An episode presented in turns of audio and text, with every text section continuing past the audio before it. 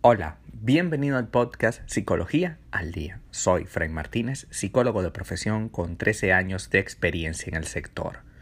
Como pudiste ver en el título de este episodio, hoy vamos a hablar un poco acerca de mecanismos de defensa, qué son, cuáles son sus tipos y los ejemplos más clásicos. Las personas poseemos en nuestro interior ciertas ayudas inconscientes las cuales nos permiten estar en paz con nosotros mismos y con las personas que nos rodean. Nos ayuda a comportarnos de una manera socialmente aceptada. Sin embargo, no siempre el uso de estas ayudas es beneficiosa para nosotros, pues si se hace de manera inadecuada y reiterada ocasiones, puede acabar provocando que perdamos cierta conciencia de la realidad que nos rodea. Hoy hablaremos un poco de los mecanismos de defensa. Pero, ¿qué serían entonces los mecanismos de defensa? Los mecanismos de defensa son procesos inconscientes, es decir, tú no estás claro de que eso está ocurriendo en tu cabeza. Eh, son procesos inconscientes de los individuos que tienen la función de protegernos. En concreto, tienen la intención de proteger la idea de uno mismo y su autoestima. El primero, por supuesto, en describir estos mecanismos se llama Sigmund Freud, autor sumamente conocido y popular de la psicología, quien lo asoció a una lucha tanto interna como externa, la cual tenía como objetivo principal hacer desaparecer el sufrimiento causado por unas ideas o emociones. ¿Para qué sirve entonces el mecanismo de defensa? La función de estos mecanismos es tratar de reducir al máximo las consecuencias que pueden tener en un individuo una situación muy intensa que ocurrió en algún momento determinado y de esta forma la persona pueda seguir funcionando normalmente.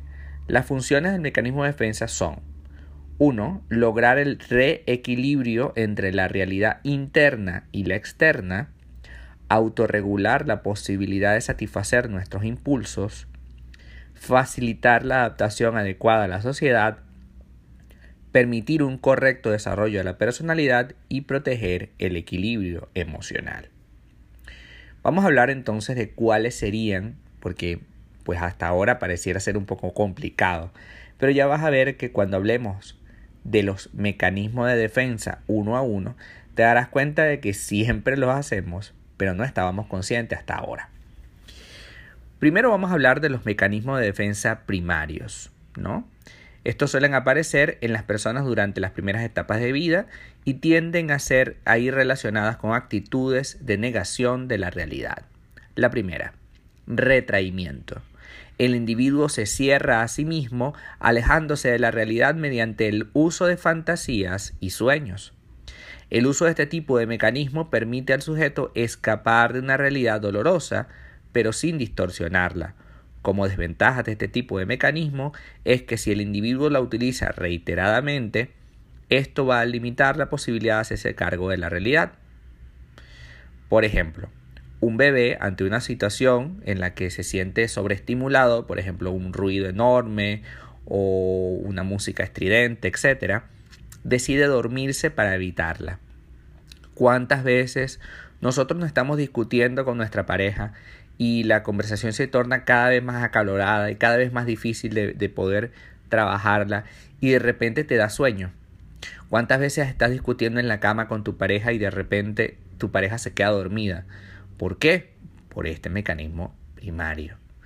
El bebé, en este caso ya una persona adulta, elige dormir para evitar esta situación. Hay otras personas, como por ejemplo en la adolescencia pasa mucho también, que en vista de que no le prestan la atención que él quiere o que ella quiere, entonces va y tira un portazo y se encierra en su cuarto, pone música a todo volumen y listo. ¿no? Sueña con ser un famoso guitarrista de rock y ya está. ¿Cuál es el problema de esto? Que evidentemente el problema está fuera de la puerta y sigue estando ahí. Sigue estando la discusión, la situación que no se ha resuelto. No porque te duermas, no porque abras un libro, no porque te pongas a ver una película y fantasees con los personajes, va a cambiar tu realidad.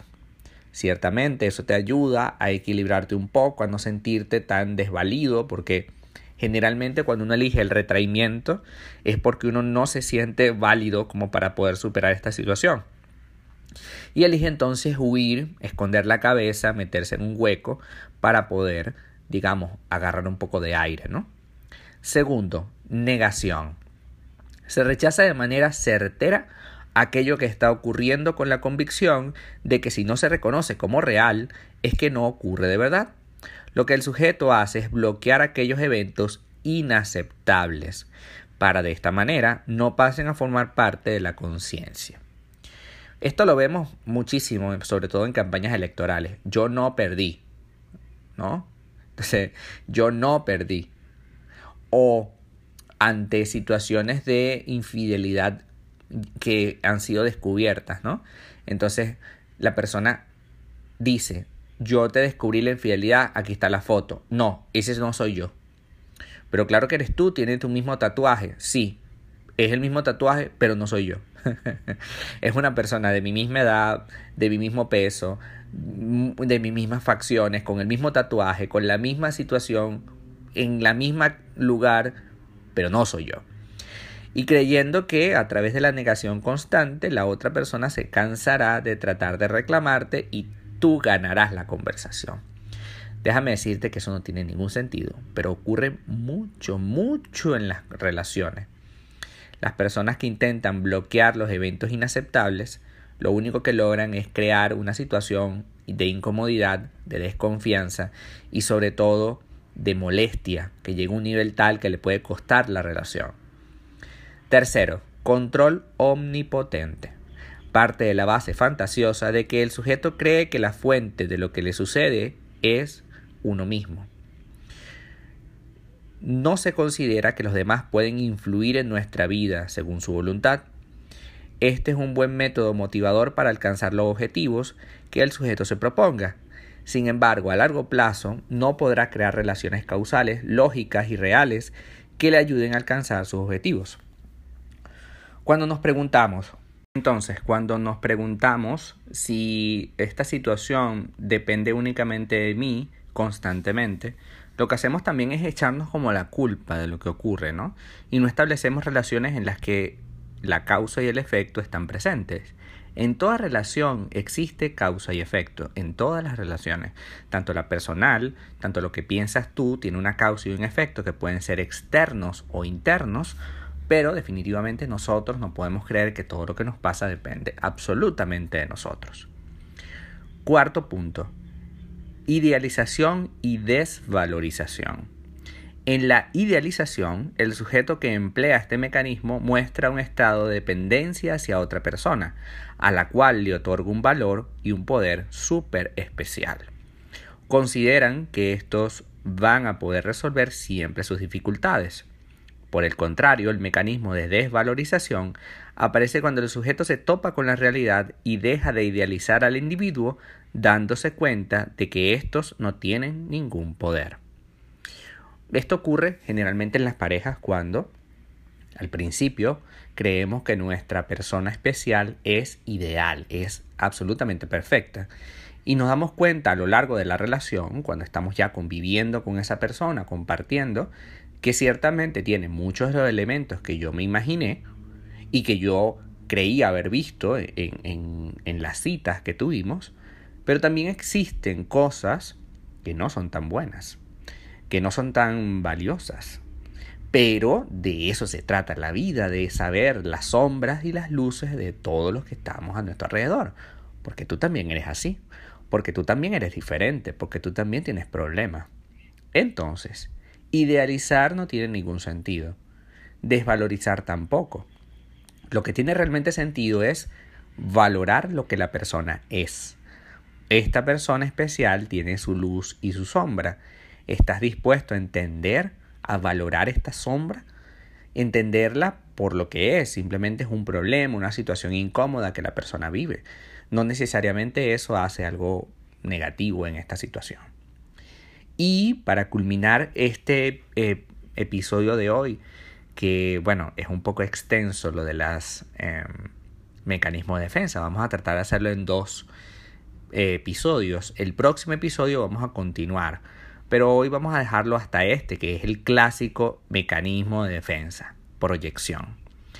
Con este mecanismo los sujetos atribuyen sus actos, pensamientos y conductas propias e inaceptables a otras personas, es decir, niega que él o ella las haya llevado a cabo por propia voluntad, sino que ha sido por culpa del exterior que estas cosas se hayan producido.